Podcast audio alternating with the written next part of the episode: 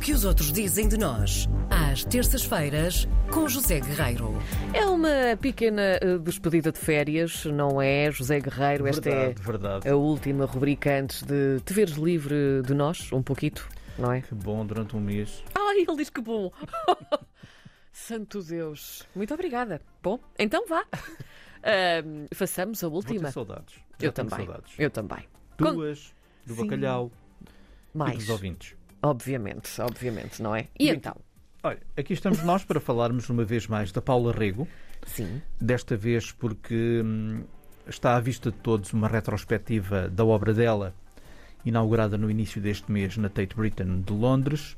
Enfim, eh, Londres pode ser por estes dias um problema, não é? Para ir lá.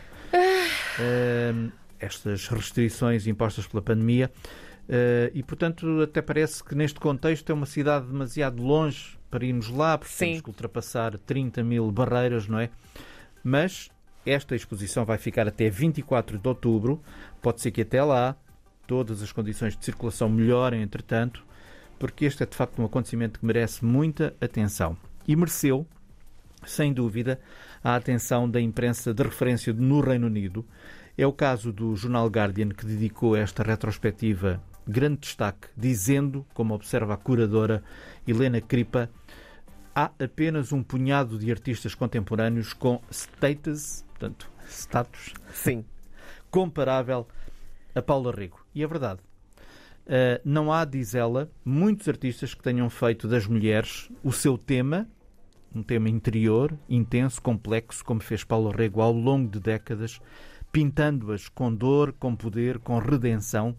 Atenção que a Paula Rego pintou a mulher de um Portugal que ela conheceu, onde ela nasceu, onde ela cresceu, de algum modo também. Depois foi vivendo, depois a partir de 74 foi viver para a Inglaterra, mas na verdade já ia a Londres a partir de 1952 e portanto ela pintou sempre ao longo da sua carreira figuras muito ambíguas, meio humanas, meio animais, Sim. meio bonecos, coisas que muitas vezes não tínhamos nenhuma dúvida sobre isso, mas só o artista é que sabe porque é que pintou aquilo. É não verdade. e ela pintou essa mulher desse Portugal pequenino, que era demasiado pequenino para ela, a aquela mulher hum, que, que tinha muitas coisas com que se queixar neste, neste país onde, onde vivia.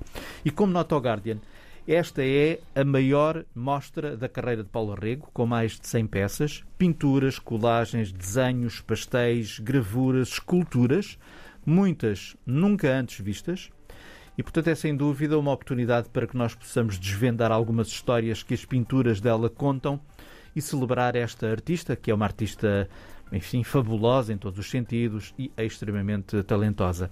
A Paula Rego tem 86 anos. Quase nos parece estranho, não é? É verdade. Eh, Ouvir de repente que a Paula Rego tem 86 anos. 86 anos. Ela Sim. raramente dá entrevistas. É verdade. Se fores pesquisar, encontras coisas hum, dispersas ao longo dos anos e não há assim Sim. uma grande, grande entrevista, pelo menos nos últimos tempos, não há.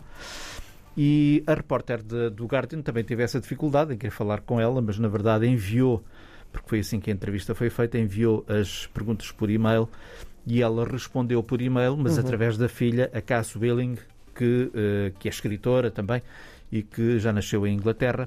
E o que é notável, diz a repórter, é isto que nós estávamos agora a dizer, o que é notável desde logo, tendo em conta a idade dela, é que a Paula Rego diz que vai trabalhar todos os dias. Todos, ou pelo menos todos os dias, vai ao estúdio que ela tem em Cadam, no norte de Londres, e portanto não há idade, meus amigos, minhas amigas, não há idade, não há desafios que não possamos ultrapassar por causa da idade. Grande reportagem no Guardian, é a edição de 4 de julho. O site fica disponível no podcast do programa. Muito bem. Quanto a nós, até setembro, meu caro Até José Guerreiro. setembro, cá estaremos. Boas férias para todos e bom trabalho para quem fica a trabalhar. Boas férias, meu querido. Um beijinho.